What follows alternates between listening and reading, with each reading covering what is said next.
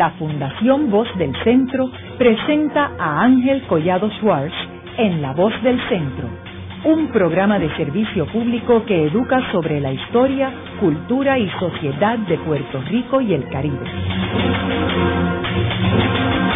Saludos a todos. El programa de hoy está titulado Los recursos marinos y costeros de Puerto Rico. Hoy tenemos como nuestro invitado a Ruperto Chaparro, quien es director del programa Sea Grant Puerto Rico. Chapa, háblame un poco sobre los recursos marinos de Puerto Rico. ¿Qué tan importantes son para Puerto Rico y cómo compara con otros lugares del mundo? Sí, mira, Puerto Rico tiene unos recursos marinos y costeros que son bien valiosos. Tenemos, por ejemplo, los manglares, que para muchas personas se tenía la idea de que esas son áreas de pestilencia y de mosquitos y sin embargo los manglares tienen un valor bien importante porque son una barrera cuando vienen los huracanes. Aparte de eso, toda la sedimentación que baja cuando llueve y de las escorrentías, pues esa sedimentación es mortal para los arrecifes de coral que son la base de nuestras pesquerías. Los manglares atrapan ese sedimento con sus raíces y evitan que ese sedimento llegue hasta los arrecifes de coral. Tenemos también los arrecifes de coral que son la base de nuestras pesquerías donde muchas de las pesquerías pequeñas, de las pesquerías de Puerto Rico, cuando son jóvenes, juveniles, van a comer, van a desarrollarse, a parearse en los manglares y en las praderas de hierbas marinas, que son tres habitáculos sumamente importantes. Aparte de, de ese valor que tienen nuestras costas, pues nosotros tenemos algo que nunca se habla en Puerto Rico de la zona económica exclusiva, que son 200 millas después de la, del mar territorial. Eso está en manos del gobierno federal, pero es un valor increíble porque una isla pequeña como Puerto Rico tiene una cantidad de zona económica exclusiva que eh, tiene miles de recursos que ahora mismo cualquier país quisiera tener acceso a esos recursos. Estos recursos marinos y costeros que tenemos aquí en Puerto Rico también son la base de la industria del turismo son la base de la industria de la recreación, que son sumamente importantes para la economía de Puerto Rico. ¿Cómo compara con otros lugares, ya sea en el Caribe o fuera del Caribe? Pues mira, yo tenía la impresión de que todos los países tenían tantas playas como Puerto Rico, tenían unas bellezas como las de Puerto Rico, y tú te sorprenderías cuando tú empiezas a salir y tú ves las atracciones naturales que tienen otras islas y otros países, y tú dices, nosotros estamos adelante. Puerto Rico tiene una cantidad y una variedad de recursos y atracciones naturales increíbles que no las podemos dar por sentado. Y nosotros pues tenemos esa idea de que todo el mundo tiene estos recursos y no es así. Yo estudié en Texas. Una vez vamos a un viaje de campo y nos tardamos seis horas en llegar a la, a la playa y cuando llegamos a la playa los americanos me dicen, hey, puertorriqueño, tú no sabes nadar y ellos brincando en el agua. Yo digo, sí, lo que pasa es que en playas así de feas nosotros no nos bañamos. y es que nosotros estamos mal acostumbrados y muchas veces vemos que están degradándose esos recursos y no nos preocupamos por tratar de conservarlos. Yo creo que Puerto Rico tiene unos recursos de gran valor y tenemos que aprovechar y protegerlo, que es algo que a mí siempre me ha llamado la, la, atención, es cómo aquí no se tiene un presupuesto para el manejo de las playas. Aquí tenemos una junta de playas que trabaja sin presupuesto. Entonces lo que está pasando es que no se atienden los problemas que tenemos, tanto de acceso para evitar la privatización. Nosotros tenemos que darle servicios y facilidades de acceso. Ahora mismo hay un problema increíble que cada 12 días aquí se ahoga una persona en nuestras playas y es que no tenemos salvavidas en las playas. Yo creo que hay que atender ese asunto con seriedad para que podamos disfrutar de esos recursos y sacarle el beneficio máximo. Tú mencionas esto de los salvavidas, que yo creo que es un aspecto importante porque a veces personas que no saben salvar vidas se tiran a salvar vidas y acaban jugándose los dos porque hay una destreza especial saber salvar una vida. El hecho que tú sepas nadar no te cualifica para salvar una vida. Seguro que no. Ahora mismo nosotros tenemos un esfuerzo con la USLA, que es la United States Life Saving Association, que son los únicos que tienen unos estándares para salvavidas de mar abierto, porque aquí en Puerto Rico lo que se tenía antes eran salvavidas de piscina trabajando en las playas. La diferencia con los parámetros de la USLA es que tienes que nadar 500 metros en menos de 8 minutos, tienes que correr la milla en menos de 10 minutos y tienes que aprender resucitación cardiopulmonar porque esas mismas personas que tú dices que por su valor ven a alguien ahogándose y se tiran a sacarlo, pues no tienen la condición física ni tienen las técnicas para poder sacar a una persona que se está ahogando. Si tú te acercas a alguien que se está ahogando, esa persona se te va a agarrar y ahí se pueden ahogar los dos. Nosotros hemos traído a la USLA a Puerto Rico el programa SIGRAN y ya se han certificado 18 salvavidas de recreación y deporte en salvavidas de mar abierto. Chapa, ¿cómo compara las costas de Puerto Rico del norte con las del sur, con las del este y con las del oeste? Pues mira, las costas del norte eh, son más bravas porque es Atlántico. El sur es Caribe, hay playas más calmadas. También son, las del norte son más profundas.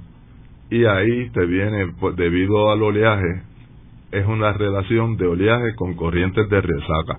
Uno de los problemas que nosotros tenemos con los ahogamientos es que los puertorriqueños estamos acostumbrados, tú dices voy para la playa, sales, miras el sol y dices no voy a ir para el sur porque hay nubes, me voy para el norte. Pero nosotros tenemos que aprender a escuchar el informe del tiempo y a tener una relación que mientras aumente el tamaño de las olas van a aumentar las corrientes de resaca porque la corriente de resaca se forma al la ola traer esa cantidad de agua tan grande, el agua no retorna a mar abierto como vino paralelo a la costa, sino que forma una especie de río y ese río que, que hace se forma para salir son las corrientes de resaca. Esa es una de las diferencias. Otra diferencia es que en el sur hay unos arrecifes de coral bien impresionantes que en el norte son diferentes. Hay más acrópora palmata que son más resistentes al oleaje y que es una especie que está en peligro de extinción también. Otra ventaja del norte es que si tú vas a pescar, por ejemplo, pues la plataforma es más corta y el viaje para la pesca es más corto. Tenemos diferente granulación en la arena, tenemos que en el sur no hay tantos ríos que desembocan como en el norte, por lo que la calidad del agua es más cristalina y prácticamente esas son eh, algunas de las diferencias. También tenemos en el este que, y en el sur que hay más islotes. Por ser la plataforma más, más grande, pues los islotes y las islas municipios pues son sumamente importantes para la recreación y para el turismo. Y en esas áreas existen más islotes e islas esto de los islotes yo encuentro un, tema interesante porque muy pocas personas en Puerto Rico eh, se percatan de que Puerto Rico es un archipiélago. La gente cree que como la isla grande se llama Puerto Rico, pues que eso es Puerto Rico. Y Puerto Rico es un archipiélago que tiene, yo no sé qué número está estimado, el número de islotes que tiene. Creo que son 112 o algo así. En Culebra nada más, uno mira, y a Culebra lo rodean con por lo menos 6, 7 islotes. y no estoy hablando de Culebrita, estoy hablando de islotes, este, Luis Peña, Cayo Norte, estoy hablando de otros chiquititos, Cayo Yerba, Agua, Ratón, Punche, que la gente no, no, no, no, está consciente de esto. Y la mayoría de ellos están deshabitados, ¿correcto? Sí, sí, habitados solamente están eh, las islas grandes, que son Vieques y Culebra. Tenemos islas como la Reserva Caja de Muertos, que no sé si llevas mucho tiempo que no la visitas, pero eso es espectacular, las vistas que tiene Caja de Muertos. Y buen buceo, yo he buceado allí. Ah, no, tremendo. es un sitio que nosotros tenemos la isla de Mona, que es otro recurso increíble que hay que conservarla como una reserva, como lo que es, que para la investigación científica y para el paseo eh, eh, tiene un valor increíble. También los cazadores la utilizan, los pescadores tenemos unos recursos bien importantes aquí en las costas de Puerto Rico. Chapa, y en términos de el tipo de pesca, ¿cómo comparar el tipo de pesca en el norte versus el sur, el este y el oeste? Pues mira, prácticamente lo que varían son las artes de pesca. Ya en Puerto Rico las nazas están desapareciendo. Los pescadores están ahora, lo que está aumentando es el buceo. Tú sabes que los pescadores artesanales pues han tenido una baja. Ellos, la edad promedio es alta, la mayoría son personas sobre 50 años. Y los jóvenes que están entrando a la pesca, pues lo que están haciendo más bien es el buceo. También se está pescando de fondo, se está pescando mucho el chillo, el cartucho y la pesca del dorado que siempre se practica aquí en Puerto Rico, tanto recreativo como comercial y artesanal. También tenemos la pesca del marlin, de las agujas, que son los pescadores deportivos que es una pesca pues sumamente importante por la, el impacto económico que tiene esa, esa pesca y que no deja pues de tener un cierto tipo de conflicto con otros tipos de pesca. Y la langosta también, ¿no? La langosta también, sí, la langosta, pues como tú sabes, hay, hay unas vedas que se han establecido y esas vedas se han establecido para proteger las pesquerías. Hay diferentes razones por las que la pesca está sufriendo una, una baja. Una de las cosas que no podemos olvidar es que se ha destruido más del 75% de los manglares de Puerto Rico. Los manglares eran unas áreas que utilizaban los peces y que utilizan todavía para pasar una etapa de su vida ahí, ya sea alimentándose, para desovar, y si tú eliminas esas áreas, pues la pesca va a sufrir. Chapa, hace unos años yo escribí una columna en el Nuevo Día que la titulé Puerto Rico, una isla sin marisco fresco. Y yo mencionaba allí de que en muchos sitios, incluyendo la propia culebra, tú vas a comer un pescado y es un pescado importado. ¿Por qué tú crees que Puerto Rico no ha podido desarrollar la industria de la pesca como lo ha desarrollado España, este, Francia, que no son islas, sino tienen costa pero no son islas, y otras islas en el Pacífico? Pues mira, Puerto Rico, diferente a esas otras áreas, las pesquerías son más variadas. Tampoco hemos tenido una pesca industrial que se, se dan con barcos más grandes. Tú sabes que en Puerto Rico todavía lo que se cambió fue que se subió de la yola al bote de fiberglass, pero prácticamente los pescadores de Puerto Rico no tienen botes mayores de 25 o 26 pies. ¿Y por qué? Porque a ellos les gusta regresar todos los días a puerto. Eh, aquí son pocos los pescadores que se vayan en un viaje de pesca y estén una o dos semanas, sino que ellos practican un tipo de pesca que el pesquero está cerca, lo más que te pueden salir es que se tarden cuatro horas o, tres horas al pesquero y ellos regresan todos los días con su pesca. Lo que pasa también es que ellos siguen utilizando la tecnología que utilizaban antes, línea. Aquí no se practica ese tipo de pesca donde son NASA o, o que son redes gigantes sino que aquí lo que se practica es otro tipo de pesca y ahora se, se está entrando más en el buceo debería Puerto Rico poder desarrollar la industria de la pesca, ¿no? Pues mira, el doctor Valdés Piscini escribió un libro sobre la pesca y las noticias no son muy halagadoras para ese tipo de desarrollo de la pesca a nivel industrial, debido a que las pesquerías no están tan saludables como para poder entrar en ese en ese tipo de industria que aparte de que Puerto Rico no tiene una tradición pesquera como tal, el recurso no está no está como para invertir y entrar en ese tipo de industria. Y cuando vinieron hace poco un, grupo de americanos fue que criaban unos peces cerca de Culebra. Sí, esa es maricultura en jaula.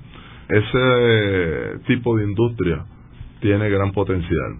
El problema con ellos fue que el recurso se les hizo un poco difícil establecer la permisología, o sea, los permisos que se necesitan y las personas que estaban trabajando en esto pues decidieron irse y se fueron para Panamá y tienen ahora allá eh, sus operaciones. Yo creo que las puertas todavía están abiertas y eso puede ser un tipo de industria donde el gobierno pueda empezar a estudiar cómo dar los permisos y yo creo que una de las cosas que tiene que hacer el gobierno en relación a eso es ya establecer en un mapa cuáles son las áreas donde ellos darían permiso para establecer ese tipo de industria, cosa de que las personas que vengan no es como un plan de desarrollo. No te tengan que decir, no, yo lo quiero poner aquí, sino que el gobierno le va a decir, pues mira, yo separé unas áreas cerca de Arecibo, separé otras áreas cerca de Culebra, otras en el sur de Puerto Rico, y ya la persona entonces sabe que si desarrolla ese proyecto en esa zona, se le va a hacer mucho más fácil conseguir los permisos. Algo que tampoco a mí con ese proyecto no me gustó mucho fue que ellos estaban exportando toda la, pesca que se hacía, que yo creo que si se hace un tipo de desarrollo como ese, pues debe ser para que los puertorriqueños podamos consumir ese pescado. Que creo que era la cobia, La cobia era lo que yo tenía. Y era un buen pescado, yo, yo lo probé. Bueno, sí. yo lo probé en Culebra, y aparte de eso ellos cogieron un se pegaron en la lotería porque se les llenó de langosta la jaula y eso fue, cogieron montones de langosta también. ¿Y qué agencia es la que supervisaba eso? ¿Recursos naturales? Eso eso está recursos naturales porque eso estaba dentro de la, del mar territorial de Puerto Rico. Recursos naturales, ahí necesita permisos del cuerpo ingeniero también, necesita permisos de Fish and Wildlife, porque El problema con eso es que esto es como una planta de tratamiento. Tú estás dándole alimento a esos peces y esos peces eh, pues tienen que, que evacuar y ahí es que entonces viene el problema de si a las corrientes se van a llevar esos nutrientes que están echando los peces para que no vayan a afectar otros recursos como los arrecifes de coral o la calidad del agua. Tú mencionaste ahorita los arrecifes de coral y la importancia que tiene. Me gustaría que abundaras un poco en ese tema, Chapa, eh, particularmente estos arrecifes que tenemos, eh, particularmente en el este de Puerto Rico y en el oeste de Puerto Rico, y en Desecheo y en Mona. Los arrecifes de coral yo los comparo con el yunque, con un bosque húmedo lluvioso, porque donde quiera hay vida. Y el arrecife de coral, pues, es una relación simbiótica que tienen dos organismos, un alga y, otro organismo, que mucha gente piensa que el arrecife es una piedra, eso es un organismo vivo, es una colonia. El arrecife completo son muchos organismos que están adheridos. En esas áreas, pues hay una alta productividad porque los peces vienen a comer, vienen a desovar, pasan una etapa de su vida que se pueden cubrir del pez más grande para las pesquerías pues son sumamente importantes, sin hablarte del aspecto recreativo y el valor recreativo que tienen para el turismo y para la recreación. Aquí hay una industria de buceo que se nutre de las personas que quieren ir a ver ese fondo acuático, subacuático que nosotros tenemos. Las pesquerías que se desarrollan en esos arrecifes, pues la gente le gusta ir a verlo. La gente paga por ir a ver peces. No sé si tú has bajado últimamente a Luis Peña y allí uno va y ve las tortugas, ve los pulpos, ve las langostas y es algo que yo creo que es una experiencia que tiene la, la mayor parte de los puertorriqueños se la están perdiendo y yo creo que es por no haber desarrollado las destrezas acuáticas. Ese es un problema bien serio que nosotros tenemos, que a pesar de vivir en una isla, yo diría que el Departamento de Educación debe de comenzar a desarrollar las destrezas acuáticas de los jóvenes, porque si no conocemos esos recursos no nos vamos a preocupar por conservarlos. Y yo creo que ese es el primer problema que hay que brincar. Nosotros tenemos que superar esa deficiencia en las destrezas acuáticas de los puertorriqueños para que puedan observar el fondo marino, que conozcan lo que es una tortuga marina, lo que es una pradera de hierbas marinas, la importancia que tienen las praderas de hierbas marinas, que son unas áreas que aquí se ha hablado hasta de removerla. Aquí mismo en Punta Miquillo se ha tratado, se está pidiendo permiso para destruir cuatro cuerdas de praderas de hierbas porque a los turistas no les gusta pisar, porque en esas áreas pues viven erizos, viven carruchos pequeños, viven langostas, y si tú entras y los pisas pues te vas a hincar. Pero yo creo que ellos van a hacer ahí unas playas artificiales, van a echarle arena, van a hacer unas paredes para que la arena no se les vaya. Y yo les escribí, en la ponencia que yo escribí, ya yo estoy un poco renuente a seguir hablando sobre ciencia en este tipo de ponencia y lo que yo hice fue que entré a internet, busqué playas artificiales y vi que en Japón hacen playas artificiales en el centro de un pueblo entonces yo digo, pues mire, en vez de destruir cuatro cuerdas de hierbas marinas, destruya cuatro hoyos del campo de golf, hace la playa en el campo de golf y se acabó el problema. Y usted deja las praderas de hierbas marinas que son tan importantes para las pesquerías. Yo creo que eso es prácticamente el mensaje que nosotros tenemos que ir llevándole a estas personas, que los recursos marinos y costeros son tan importantes para la salud de todo Puerto Rico porque están interconectadas. Tú haces una acción en un área como una pradera de hierbas marinas y vas a tener una reacción a lo largo de toda la cadena alimenticia. Vas a afectar los arrecifes.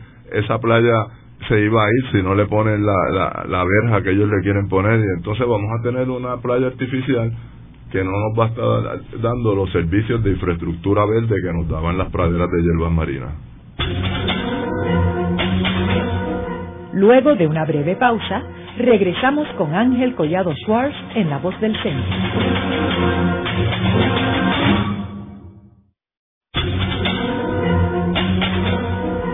Están escuchando a Ángel Collado Schwartz en La Voz del Centro.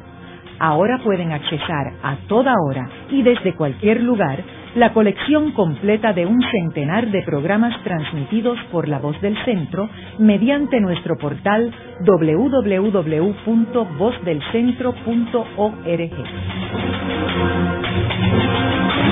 Continuamos con el programa de hoy titulado Los recursos marinos y costeros de Puerto Rico. Hoy con nuestro invitado Ruperto Chaparro, director del programa Sea Grant en Puerto Rico. En el segmento anterior estuvimos hablando de cómo Puerto Rico tiene unos recursos marinos envidiables para cualquier otro país del mundo y cómo nosotros mismos somos los primeros responsables en no proteger las costas de Puerto Rico. Ahora, estamos hablando, cuando mencionamos sobre los arrecifes de coral, como sabemos, uno de los grandes problemas es cuando las lanchas tiran sus anclas y un arrecife de coral toma cientos de años en crecer a un tamaño eh, grande y en un segundo una persona irresponsable tira el ancla y lo destruye. Para eso que existen los famosos moorings, que es donde la gente se amarra y así evita que se destruyan los arrecifes. Chapa, me gustaría que hablara un poco de cómo las Islas Vírgenes, para usar un ejemplo bien cercano a Puerto Rico, organizan sus moorings para que en una forma las personas se obliguen a amarrarse al mooring, o sea, los botes de la persona, y no tienen las anclas. Yo creo que aquí hay que empezar porque estos moorings o boyas de anclaje es una relación bien estrecha con la explotación de los recursos marinos y costeros. Yo creo que nosotros tenemos unos recursos de una calidad increíble y no hemos entendido la manera de sacarle provecho a esos recursos manejándola como lo están haciendo en otros países y otras islas. Cuando usted llega a una isla como Virgen Gorda, por ejemplo, usted llega y le dicen rápido llega una yola y se le pega su embarcación y le dice bienvenido, eh, llegó a Islas Vírgenes Británicas, aquí tenemos las boyas de anclaje, le pedimos que no tire las anclas porque puede o matar los corales o matar las hierbas marinas, le cuesta tanto por pie por día. Puede estar hasta un máximo de 14 días porque también te regulan el tiempo que tú puedes estar. Y tienes unos ingresos que tú estás devengando de ellos. Además, el tipo te dice, y le vendo hielo, le tengo eh, eh, water taxi que lo puedo llevar a, a la orilla.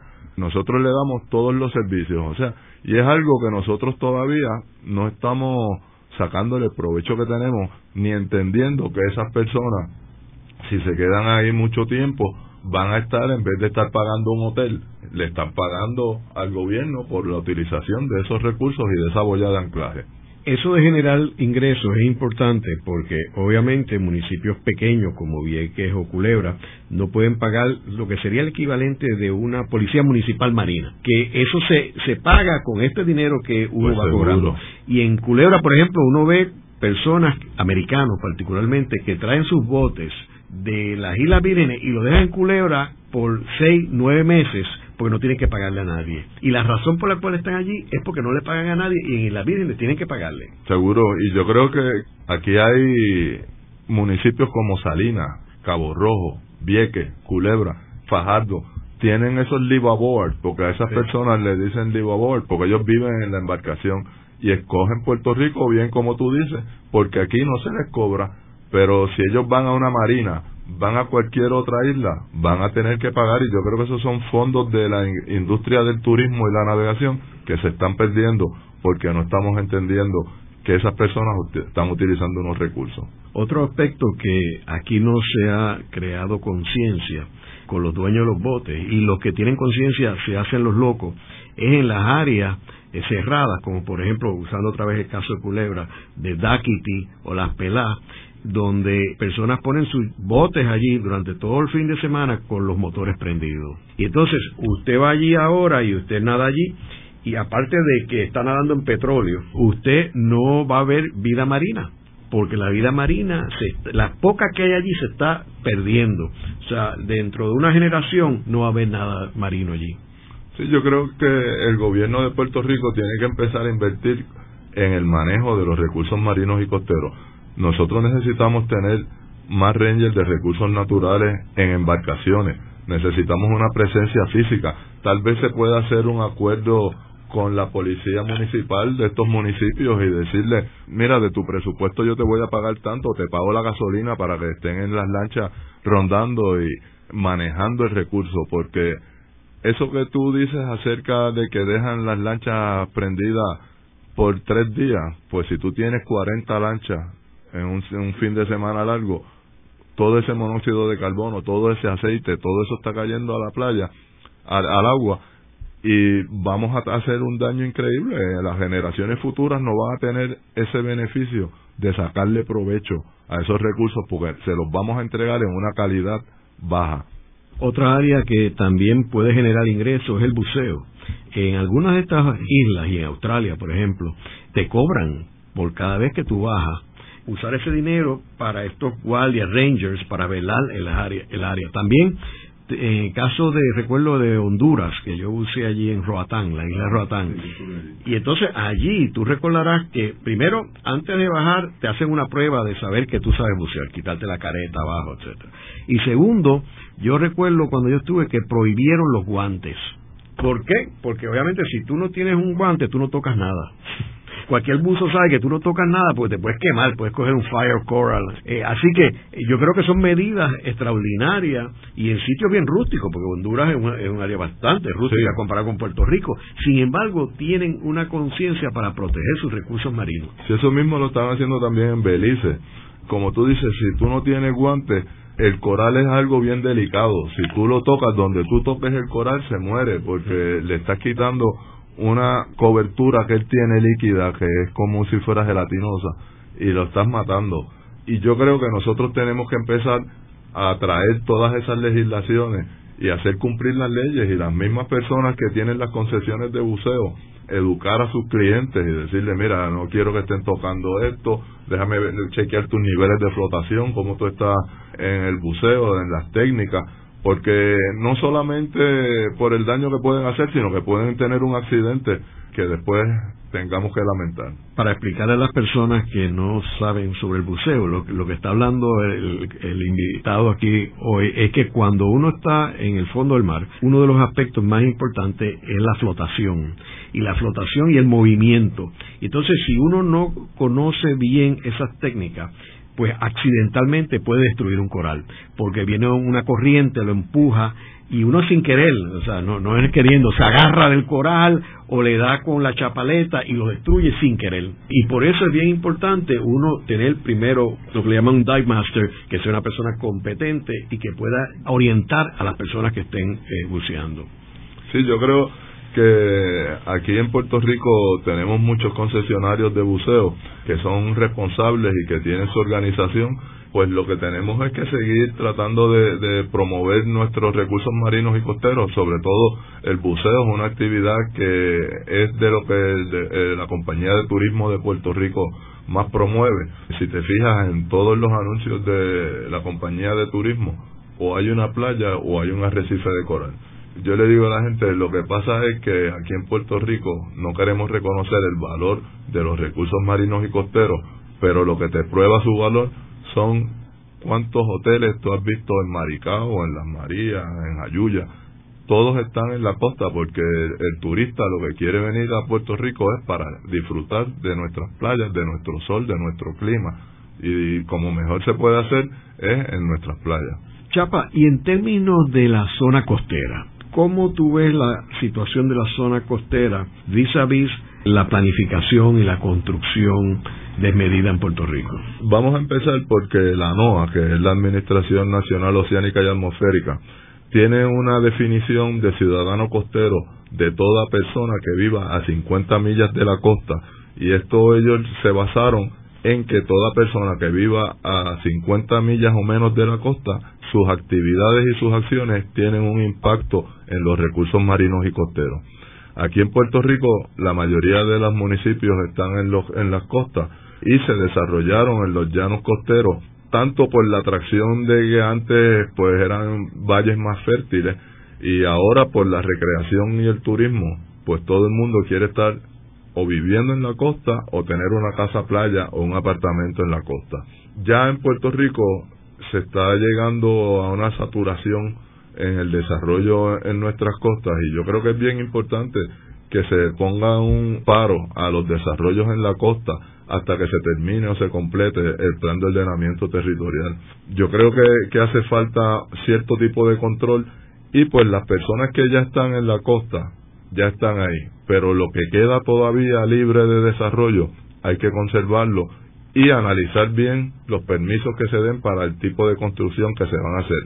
El fenómeno que estamos viendo es que por malas decisiones en el manejo del recurso, porque no solamente es el aumento en el nivel del mar y el cambio climático, es que también estamos muy cerca, construyendo muy cerca las costas y la zona marítimo terrestre no la hemos respetado. Hemos tenido mucha suerte que aquí no ha venido un huracán categoría 4 o 5 en más de 90 años y estamos ya eh, estadísticamente estamos al borde de que venga un huracán categoría 4 o 5, que el impacto que eso va a tener en Puerto Rico es algo que nos asusta, porque sinceramente aquí tenemos unas comunidades que están a punto de ser afectadas de una manera que insospechada. Nosotros no queremos pensar en esto, pero por ejemplo las mismas comunidades G8 en un huracán categoría 4 o 5 con los problemas que ellos tienen de inundabilidad, no sé cuál será el resultado.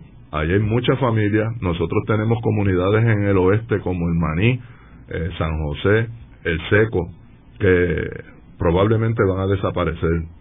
No estamos hablando de un tsunami, que es algo más raro, estamos hablando de un huracán que nosotros pensamos ya que no vienen.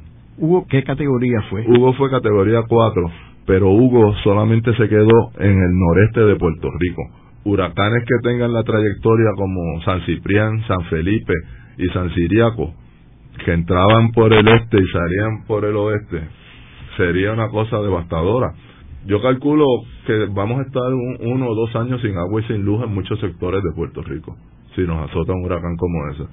Entonces, lo que estamos hablando es que tenemos ahora todos los condominios y las casas están ahora tirando piedras, poniendo paredes, y eso lo que va a ocasionar es que se desaparezcan las playas.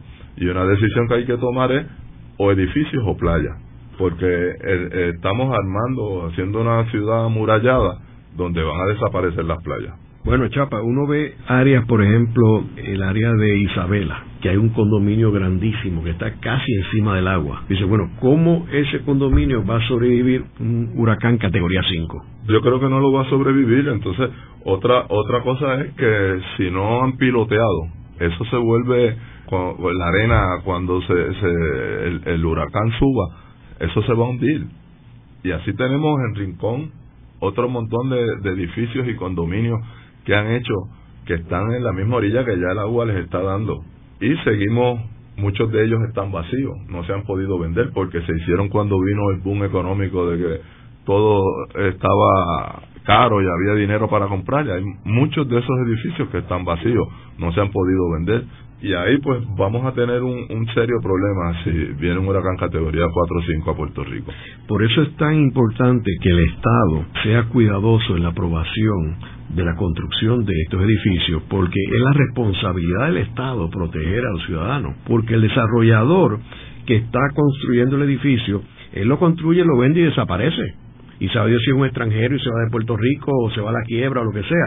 El problema es que eh, la persona que compró esos apartamentos es la que se queda con el riesgo y el Estado tiene que proteger eh, porque es el que tiene todos los elementos de juicio para aprobar o no aprobar. Y el problema que vamos a tener con la industria del seguro, porque los que los seguros van a seguir aumentando. Entonces esas personas van a tener que comprar unos seguros que cada vez van a ser más caros. Hay otros seguros que ya le están diciendo yo no puedo asegurar eso. Es una situación donde si viene un huracán en categoría 4 o 5, la vida de los puertorriqueños va a cambiar para siempre. Yo creo que otro aspecto bien importante de la construcción y el desarrollo de esos condominios y esos hoteles en la costa es el problema de acceso. Como tú sabes, la constitución de Puerto Rico dice que nuestras playas son para el uso y disfrute de todos los puertorriqueños. Y estamos viendo una especie de privatización porque te van poniendo verja con verja y te cierran los accesos públicos, ellos los privatizan que es uno de los asuntos que yo creo que tiene que trabajar la Junta Interagencial de Playa que aquí en Puerto Rico no se conoce mucho, ellos tienen que velar por todo lo que esté relacionado al manejo de las playas. y el acceso es uno de, de los aspectos más importantes ya que está en la Constitución. Y sobre la zona del Carso, que es uno de nuestros recursos de agua más importantes.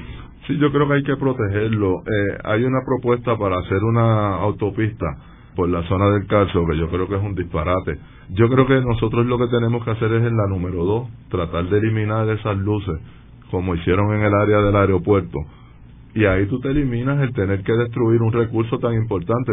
Mira, la próxima guerra va a ser por agua y la gente no quiere entender esto.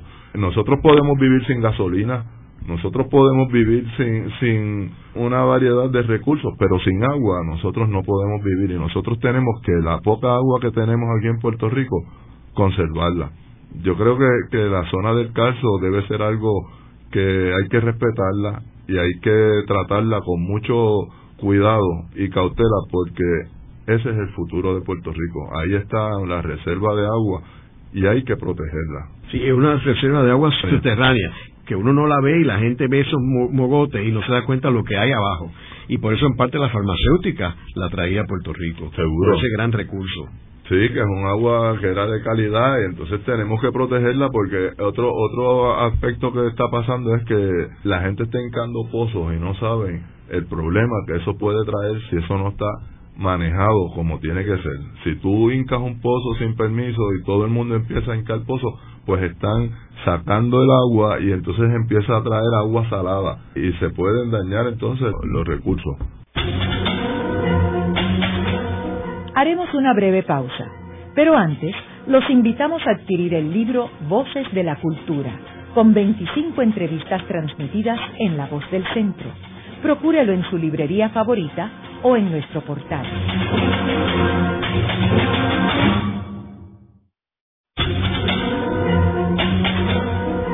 Están escuchando a Ángel Collado Schwartz en La Voz del Centro.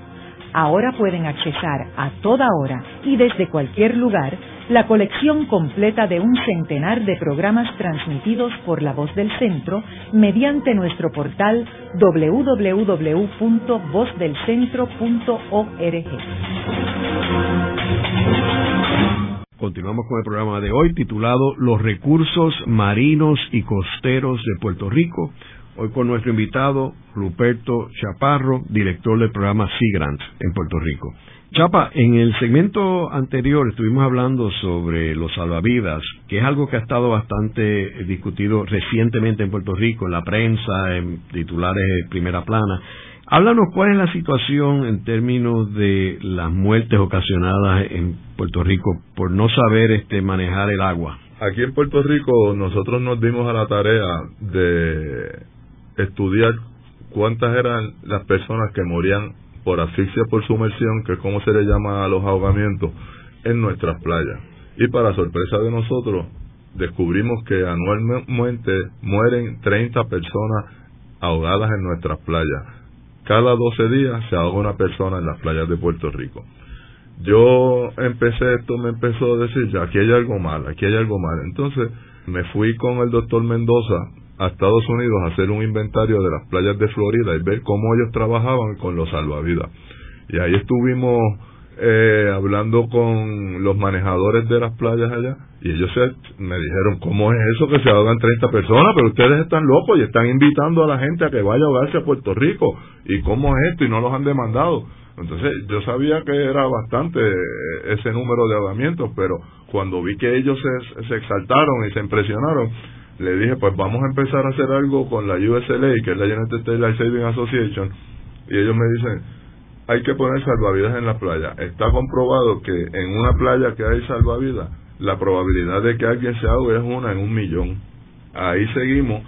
Visité Hawái también. Entonces me di cuenta que Hawái tiene todas las playas, la hizo como un beach park o un parque marino de playa. Por ejemplo, que tú vayas al último trolley, pues ellos te ponen último trolley beach park y ahí te tienen cuatro sillas de salvavidas se tiene toda su tabla de rescate, el torpedo, comunicación con la policía y ellos te manejan el área de playa.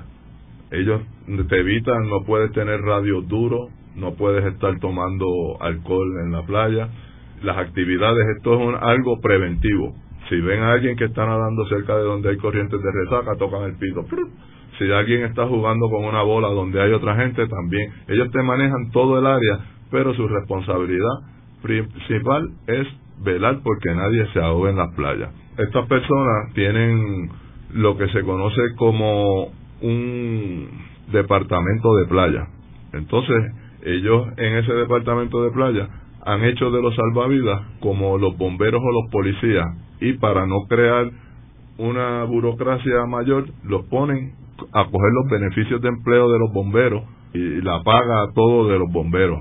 Cosa de que ya en estos países ven al salvavidas como un oficial público y lo respetan como se respeta a un policía o como se respeta a un bombero.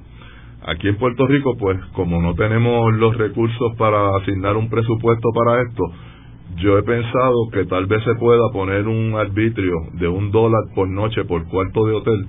Y si aquí vienen cuatro millones de turistas, pues ahí tienes cuatro millones de dólares con lo que puedes empezar a correr un sistema de salvavidas y empezar en estas playas donde tenemos que es donde más gente se ahoga. Tenemos playas en el condado, que es peligrosa, tenemos playas en Isabela, tenemos playas en Humacao.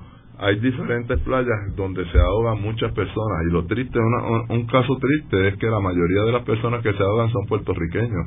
La gente piensa que son turistas los que se están ahogando, pues mire, ¿no? Son puertorriqueños que se están ahogando. La mayor parte de ellos jóvenes desde 45 años hasta 14 y, y, hombres. Ese es el, perfil de, de, las personas que se están ahogando en nuestras playas. Y perder 30 vidas al año, yo creo que no es un chiste y yo creo que el gobierno tiene que tomar cartas en el asunto. Y pues yo sé que a turismo no le es muy simpático el poner otro arbitrio, pero yo creo que si tú le dices a los turistas, mire, con ese dólar que usted va a pagar, le vamos a estar ofreciendo servicios de salvavidas en las playas. Otro punto bien importante, cuando tú vas a las playas como Ocean Park, el condado, no hay un baño. Yo creo que hay que hacer unas facilidades. Usted tiene que tener unos baños, tiene que tener unas duchas, porque estamos invitando gente y nosotros mismos, los recreacionistas, la gente de, San Juan, ¿a qué playa va?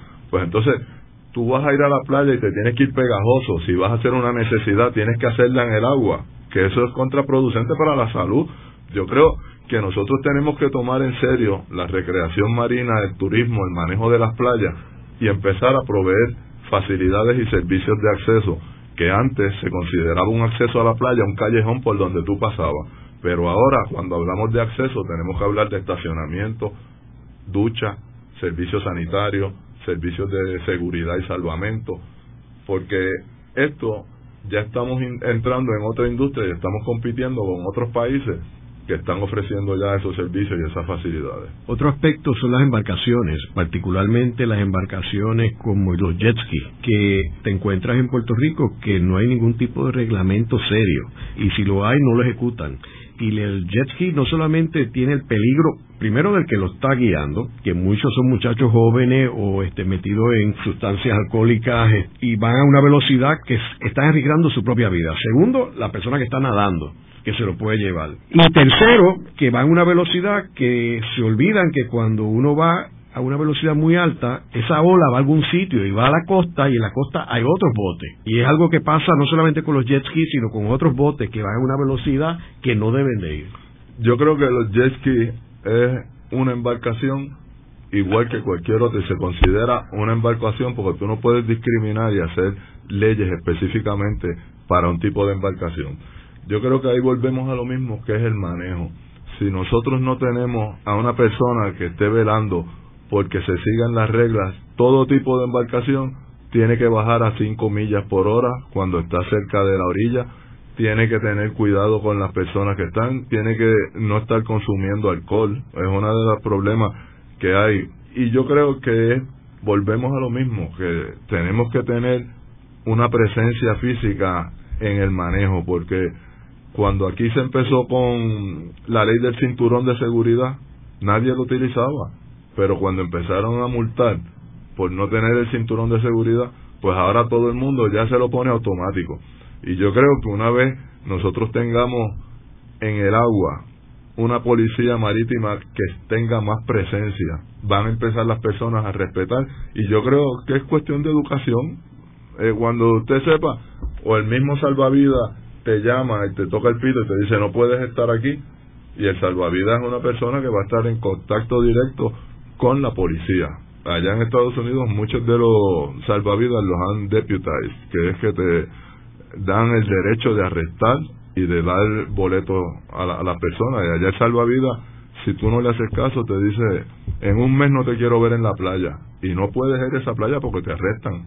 Y yo creo que nosotros tenemos que llegar a esto porque hace como un año hubo unos artículos acerca de Ocean Park y que llegaba una gente con unas bocinas gigantes, que era, un, un desorden lo que había.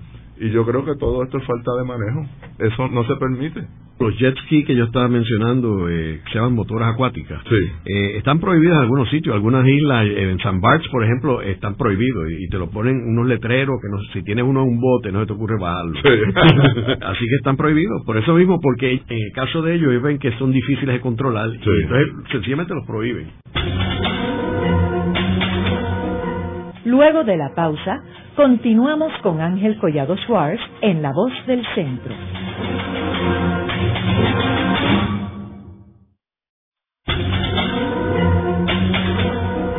Continuamos con la parte final de La Voz del Centro con Ángel Collado Schwartz. Pueden enviarnos sus comentarios a través de nuestro portal www.vozdelcentro.org. Continuamos con el programa de hoy titulado Los recursos marinos y costeros de Puerto Rico. Hoy con nuestro invitado Ruperto Chaparro, director del programa Sea Grant en Puerto Rico.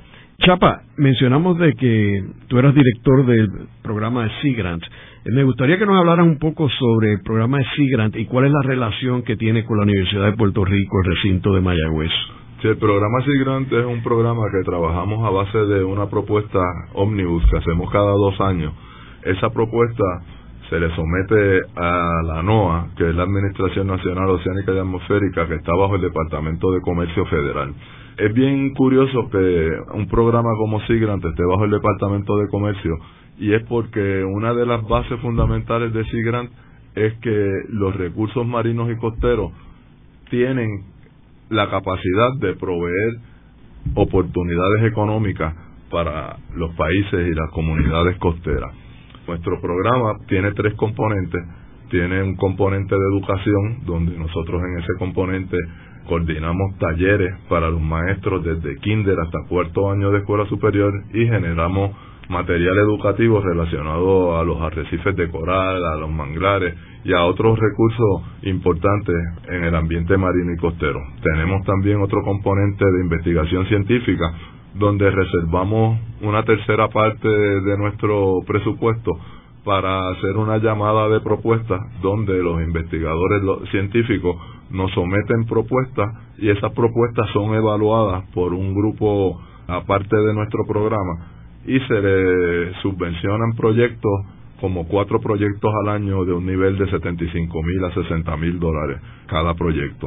Y nuestro otro componente, que es el componente de extensión marina, que es similar a extensión agrícola, pero que nosotros trabajamos con los recursos marinos y costeros. Ahí tenemos una serie de, especialistas, tenemos especialistas en recreación y turismo, tenemos especialistas en calidad de agua, en pesquería, en comunidades costeras, que están visitando a los clientes, que nosotros le llamamos a los usuarios de los recursos marinos y costeros, son nuestros clientes, para llevarles nueva tecnología, llevarles información sobre los recursos y sobre cómo sacarle un provecho a los recursos marinos y costeros, a la misma vez que se protegen para que las comunidades y las generaciones futuras puedan utilizarlo y lo reciban en una buena condición. ¿Y la Universidad de Puerto Rico qué tiene? La Universidad de Puerto Rico parea los fondos que nos da el, el gobierno federal. Por ejemplo, nosotros recibimos un millón de dólares al año y la universidad lo parea con fondos en especie y también parea con fondos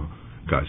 Ahora, el programa de Sea está adscrito al Departamento de Ciencias Marinas de la universidad. No, somos completamente separados, pero sí tenemos, mantenemos una relación bien estrecha, pues muchos de nuestros investigadores están en, el Departamento de Ciencias Marinas, también nosotros aprovechamos la cantera de estudiantes graduados.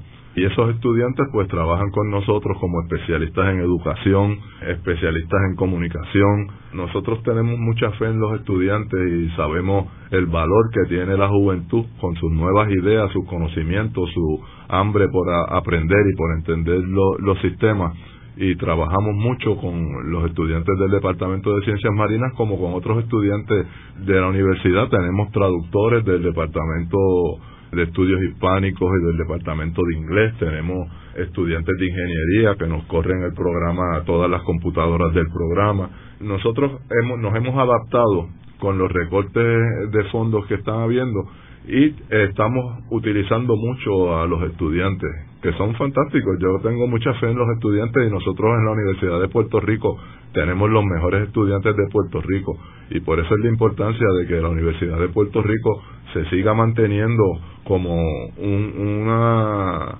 cantera de, de jóvenes profesionales que van a venir a ayudarnos a que Puerto Rico siga echando para adelante. Chapa, ¿y cuántas personas tienen ustedes en el programa? Nosotros tenemos cerca de 16 empleados. Ahí te puedo decir que mantenemos también cerca de 12 estudiantes graduados y subgraduados que trabajan en el programa.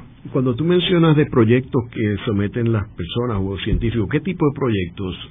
Okay, los proyectos del programa SIGRAN son proyectos aplicados. Lo que tratamos de hacer es que sean proyectos que vayan dirigidos a resolver algún problema relacionado a los recursos marinos y costeros. Por ejemplo, ahora tenemos un proyecto con el doctor Miguel Canals que se está haciendo unos mapas sobre cómo son las corrientes en algunas playas donde más ahogamientos hemos tenido.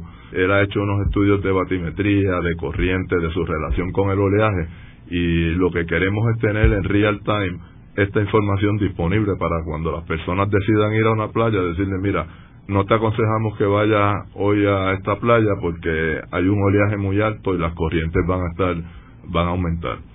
Tenemos también otro proyecto que hicimos con el doctor Otero para diseñar un, unas técnicas de hacer pruebas de calidad de agua más rápidas que las que se están utilizando actualmente, porque el problema que hemos visto es que aquí en Puerto Rico te dicen, mire, hace dos semanas estaban contaminadas las aguas del escambrón. Pero tú dices, ah, pero ya yo me bañé, ya, ya, a mí me dio la infección. Y lo que estamos tratando es que en dos horas se tenga esa información, cosa de que cuando se haga la prueba, a las dos horas tú tienes la información y le puedas decir a las personas, sálganse del agua que hay una contaminación por patógeno y puede contraer una, una infección. Chapa, aquí hemos discutido en este programa distintos aspectos de los recursos marinos de Puerto Rico y la zona costera. ¿Cuál tú dirías que es el problema más urgente que tenemos en Puerto Rico?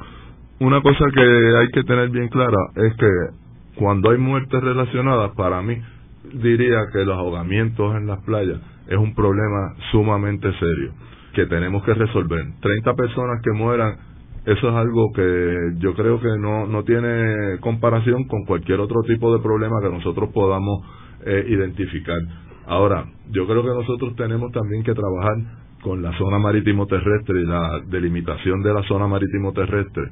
Yo creo que hay que hacer una ley de costas nueva en Puerto Rico esto es algo sumamente difícil. Nosotros todavía estamos utilizando la ley de costas de los españoles. Yo creo que la definición es bastante ambigua y hay que quitarle la ambigüedad. El profesor Aurelio Mercado, que trabaja con nosotros y ha trabajado eh, mucho tiempo el tema de zona marítimo terrestre, tiene una publicación que estamos ya a punto de sacar donde se habla sobre este tema de la zona marítimo terrestre y la, delimitación de esa zona para tratar de quitarle la ambigüedad que tiene la, la definición y ver cómo podemos hacer esa separación de propiedad privada versus propiedad pública que es bien importante para el acceso de los puertorriqueños a las playas.